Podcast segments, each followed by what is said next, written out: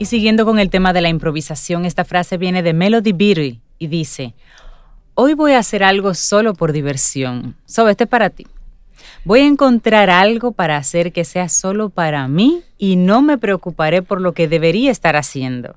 Voy a aprender a hacerme sentir bien y a disfrutar de la vida al máximo. Hoy. Eso es hoy. Siempre que tú hagas eso con responsabilidad de tus actos, que venga. Ahí está. Seguimos avanzando. Esto es Camino al Sol a través de estación 97.7 FM. Y también estamos a través de caminoalsol.do, nuestra página web. Así es que si vas conduciendo y sales de la frecuencia FM por las razones que sea, bueno, pues puedes conectar con nosotros a través de caminoalsol.do en cualquier parte del globo terráqueo. Sí, en cualquier lugarcito, en cualquier rinconcito. Ahí nos puedes escuchar a través de caminoalsol.do. Y una persona que queremos mucho, mucho, muchísimo y que cada vez que llega al programa nos da así un balde de agua fría de realidad, es el representante de los cibaeños buenos aquí en Camino al Sol, Paulo Herrera Maluf. Y en el mercado internacional. Ah, sí. Perdón. Allende los mares. Hola, Paulo, ¿cómo estás? Hola, Paulo. Buenos días. Traigo, traigo, dos cubos de agua fría hoy. Dos, dos, dos, dos. Oye, pero, pero, antes de comenzar una pregunta, ¿y en la estación espacial se escucha Camino al Sol? Claro que sí. Oh, pero claro. Allá nos reportan, nos reportan audiencia en Plutón, en Venus, en Júpiter, desde allá. Estamos subtitulando el programa. Eh, sí, todos nos Sí, escuchan en todas partes. Bueno, pues yo el título que traigo para hoy es Náufragos. Ah, vas a hablar de, de la película. No, bueno, voy, a hablar, digamos que tangencialmente de la película. Eh, te refieres a Náufrago, Castaway, aquella película de Tom, Sa- De Tom Hanks. dirigida por Robert Zemeckis. Ay, sí. Eh, eh, por ahí un poquito va la cosa, pero advierto que con una perspectiva positiva. Nada. eh, lo que pasa es que la, la- la realidad eh, que guía mi reflexión de, de esta semana eh, es, una, es la realidad. Y se trata de, de asimilar. Es una realidad que siempre fue, además. Sí. Oh, no es nueva. No es nueva. Lo que pasa es que se siente como nueva porque nosotros como humanidad escogimos creer otra cosa en los últimos 100 años. Sí, sí, sí, totalmente. Eh, entonces por ahí va. Lo primero es comprender que el mundo no es nuestro. Nunca lo fue. Es que mira, ahora, ahora, no, no, no, nunca lo fue. Eh, conceptos como propiedad ¿eh? son construcciones. Vamos a sumirnos en el dron que a mí me gusta, que es el, el dron que está de 500 metros de altura y ve todo así. y lo vemos Observando nosotros todo. chiquitico allá abajo.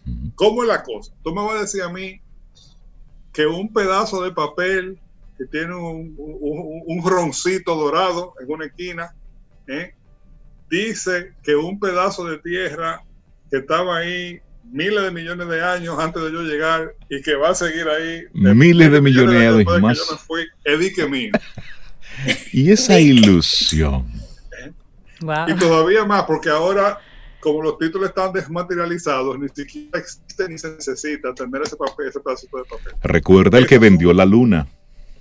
Sí. Bueno, Tres Patines le vendió a Rudecindo, eh, a para los que tenemos más edad, eh, un terreno en el malecón de La Habana, pero del lado del mar. Y cuando lo atacaron, lo atacaron, lo atacaron, él dijo, pero chico, el mar no es de todo. Dice, sí, bueno, pues yo vendí la parte que me tocaba. yo no estoy, digamos, atacando el concepto de propiedad. Ojo, sí, Ok, estamos hablando con Paulo Herrera Maluf. Hoy, náufragos, es el tema que, que Paulo nos, nos está compartiendo en el día de hoy. Y creo que él hace un llamado sumamente interesante con Sí. el tema de la propiedad, porque es cierto. Claro. Y cuando yo le mencionaba a él el caso de la venta de la luna, hace algunos años, Sí. y puedes buscar la información en las redes, como una persona se lucró vendiendo terrenos en la luna. es decir, estaba vendiendo y la gente como loca comprando pedazos de la luna. Y yo le comentaba a Rey que conozco una persona que, compró una que compró una parcelita. Una parcelita en la luna compró y la tiene ahí. Pero mira, él, él decía... Pero no solamente la luna, él también vende terrenos en Venus y en Marte. Dennis Hope se, llama, ese empresario norteamericano. Háblame un poco más de Dennis. Y lo grande es que él ha facturado millones de dólares millones de dólares. Para disfrutarlos aquí en la Tierra. Sí, sí, te voy a comentar un poquito. Em, ningún país, según un tratado del espacio ultraterrestre que se llama Outer Space Treaty, ningún país puede reclamar los planetas o cuerpos celestes como suyos, ningún país. Pero este señor, Dennis Hope, se aventuró a reclamar la luna como de él. Esto es mío, de mi propiedad. Un resquicio legal por la que se ha colado todo su negocio y él ha vendido la luna en parcelas. Ok. Y no, no, es que él la quiera vender, es que se la han comprado, señores. Entonces, ahí, Paulo, el caso es peor. No es que él esté vendiendo, es que la gente la quiere comprar. Comprando. La gente quiere tener ese sueño de propiedad de algo. Yo soy dueño de. Y, y eso es válido, eso es válido. De nuevo, yo no vengo en plan nihilista. A pesar de que yo confieso que a mí me encanta en términos intelectuales, coger un palo de escoba y metérselo al abanico. para que se, haga un rebú y como que se le menea a uno, tú sabes, el piso. Pero no vengo en ese plan, vengo sencillamente, vengo en plan de entender una perspectiva diferente. Otro, otra construcción es el dinero. El dinero es una construcción. Sí. el dinero, para los fines prácticos, no existe. O sea, es una convención. La pobreza y la riqueza basada en dinero es una construcción social. Yo no estoy diciendo que no sea real en términos sociales, o sencillamente lo estoy poniendo en perspectiva porque el problema comienza cuando los magos nos creemos nuestra propia magia. ¿eh?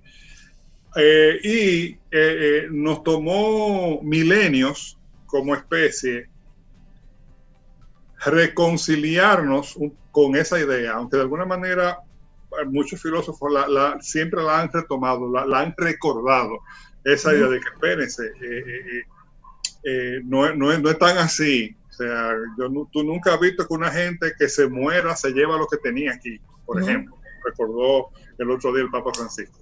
Y también hay que entender, mira, por ejemplo, tú tienes el libro del Génesis, en el capítulo primero, de las primeras cosas que dice el libro del Génesis, dice en el versículo 28, llenen la tierra y sométanla. En algunas traducciones se dicen llenad la tierra y sojuzgadla. O sea, como que la tierra es tuya. Eso es una metáfora. Exacto. No es así. Hubo gente que se lo creyó. que se lo sigue creyendo. Claro, porque, porque es bueno creérselo. Esa es parte del tema. Es, muy, muy fácil tú creerte, por ejemplo, como nos hemos llegado a creer los miembros de nuestra generación, que lo normal y estable es vivir en paz, sin guerra.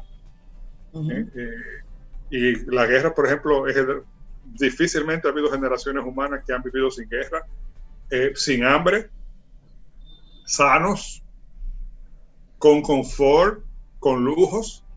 Ya nosotros estamos impuestos a eso, como se dice en el campo. Y la verdad es que, no, que no es tan así. Y desde luego, esto tampoco es una apología del fenómeno que estamos viviendo con la pandemia. No, no sencillamente es ganar un poco la perspectiva de que lo raro no es que esté pasando, sino que no pase más frecuentemente. Exactamente, es cierto. Eh, entonces, de nuevo, eso es una invitación para si usted es como yo, que yo estoy del lado privilegiado, estoy sano todavía, eh, mis hijos están sanos, gracias a Dios, tengo trabajo, estoy trabajando en mi casa, o sea que mi problema es sobrellevar el confinamiento. Abrace eso, porque esto va para largo. Claro, es decir, ser agradecidos, entender lo que estamos viviendo y en esa misma medida, desde esta realidad que yo tengo, también cómo puedo si está en las posibilidades apoyar a otros. Claro, y por eso yo hablo un poco de náufragos, y ahí voy un poco a, la película, ¿no?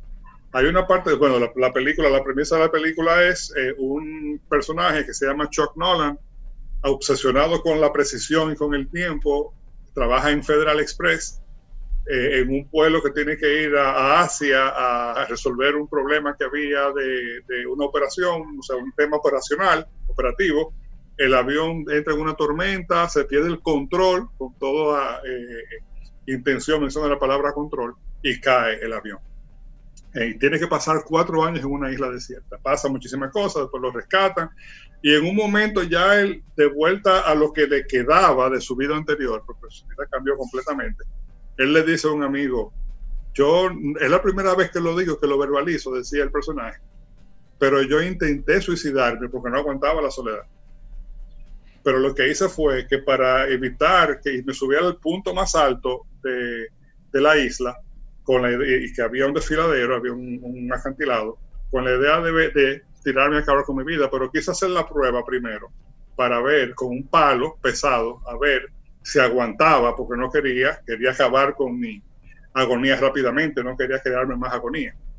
Y, y, yo no estaba seguro de que funcionaba. Ahí fue que yo comprendí que yo ni siquiera controlaba la, mi muerte. Así es yo no controlaba ni el cuándo ni el cómo de mi muerte. Y déjeme decirle, no hay que ser un náufrago para aceptar eso e incluso para abrazarlo. ¿eh? Y el, hecho de decir, mira, somos todos un poco náufragos, no lo digo en el mal sentido, lo digo en el sentido de reconciliarnos con el don de la vida. Exacto. O sea, porque la vida es un don. Eso parece sutil y, también un poco ahorrarnos el suspenso. aquí un secreto entre nosotros cuatro, Laura y los 23 millones de personas que nos escuchan. La naturaleza no se puede someter. Simple. Escogimos creerlo por mucho tiempo que podemos controlar lo que nos sucede, controlar la naturaleza, pero eso no es verdad y nunca lo fue. Y nunca ¿Qué sucede cuando tú cortas un árbol y dejas la raíz? A los pocos días surge un brote. Repolla.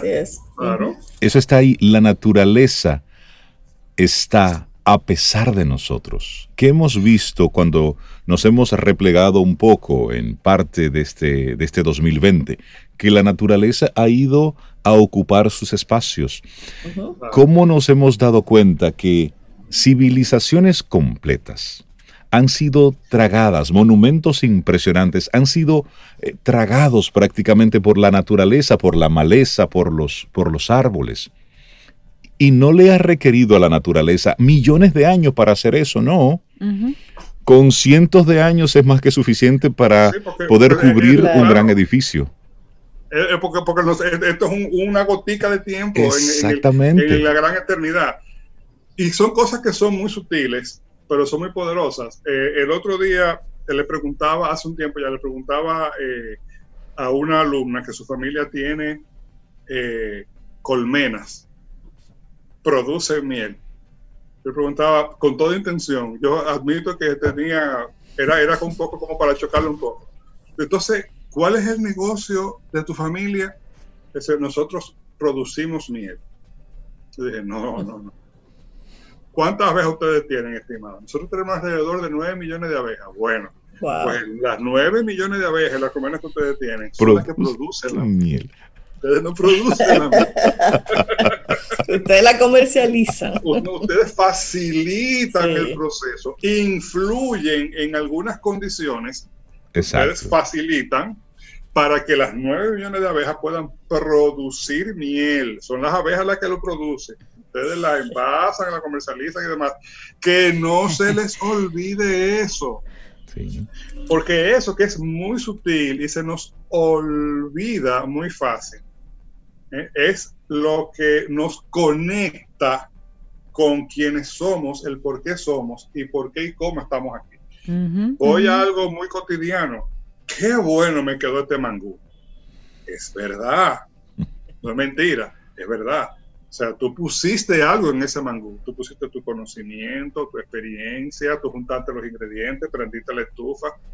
Pero fue la naturaleza la que puso en tu mano el plátano, eh, la mantequilla, eh, la cebolla, el aceitico.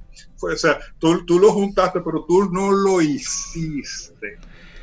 Entonces, yo, me parece a mí que en este tiempo que estamos viviendo es fundamental reconciliarnos con eso para apreciar lo muchísimo que tenemos. Uno pudiera pensar lo muchísimo que nos queda. Póngalo como usted quiera, pero aprécielo. Paulo Herrera Maluf, nos has dado hoy un, un, gran, una gran lección, un gran baño de realidad. sí, adelante, Reinaldo. Sí, ya vamos, vamos cerrando esta interesantísima conversación. Y ese entender que nosotros somos parte de, no somos dueños de. Ahí Trump, y lo decíamos en las noticias, cuando pasó el huracán María por Puerto Rico, él quería vender Puerto Rico. Es decir, tú quieres vender una tierra y su gente. ¿Cómo así? ¿Quién te ha dado a ti ese derecho? Pero mira, ese es el feudalismo. Claro. Que eso es el otro día, estamos hablando hace 600 años. Exacto, eso fue ayer. En la, historia, eso fue ayer. Era dueño de la tierra y lo que hay en ella, incluyendo la gente. Entonces nosotros venimos de ahí. Y señores, de nuevo, esto es un llamado a la esperanza, un llamado a apreciar, a, a encontrar esto nos puede ayudar a encontrar un espacio para, digamos, vencer el desaliento y evitar la ansiedad o evitar ambas cosas, desaliento y ansiedad, porque la verdad es que no sabemos, no sabemos si esto se va a poner peor, si se va a poner mejor. No sabemos. ¿Sabe qué? vamos a llegar, esto va a pasar también. Va a suceder lo que tenga que suceder y nosotros... va a ser caro, va a ser costoso, doloroso, como ha sido para todas las generaciones humanas a lo largo de la historia. Así es. Y, tú has, has, dicho algo muy, muy potente, y es que nos hemos acostumbrado a un nivel de confort, a un nivel de tranquilidad, a una serie de, de elementos y de estilos de vida que realmente esa no ha sido la norma en la historia de la humanidad. No ha sido lo, que ha sucedido en las diferentes civilizaciones que hemos tenido. Si bien es cierto, es una conquista de los tiempos modernos. Claro. Pero hay que entender que lo que estamos viviendo, esta inestabilidad, así era como se vivía antes. Eso era lo normal. Una, idea, una idea final. La información provee ilusión de control. Exacto. No te lleva a controlar nada. Tú puedes influir en algunos fenómenos. ¿eh? Tú puedes, por ejemplo, cuidar tu salud, hacer ejercicio para, para que la calidad de tu sistema circulatorio esté bien, pero tu corazón late porque tiene vida. Listo. Tú no estás haciendo nada para que tu corazón lata. ¿Eh? Entonces, esa, esa sensación de gratuidad hay que, hay, que, hay que abrazarla, hay que apreciarla. Es decir, tú no tienes, no, tienes ninguna virtud. Un náufrago en mi casa esperando que esto pase, pero con una sonrisa, no, no con, una, con una sensación de, de, pesar o de tormento. Paulo Herrera Maluf, muchísimas gracias por compartirnos hoy este tema, náufragos. Un gran abrazo. Un gran abrazo, que tengas una muy buena semana. Excelente, Pablo. Excelente perspectiva las de Pablo. Te caen. Sí, sí, nos pone, tú sabes, eh, cable a tierra. gracias, Pablo.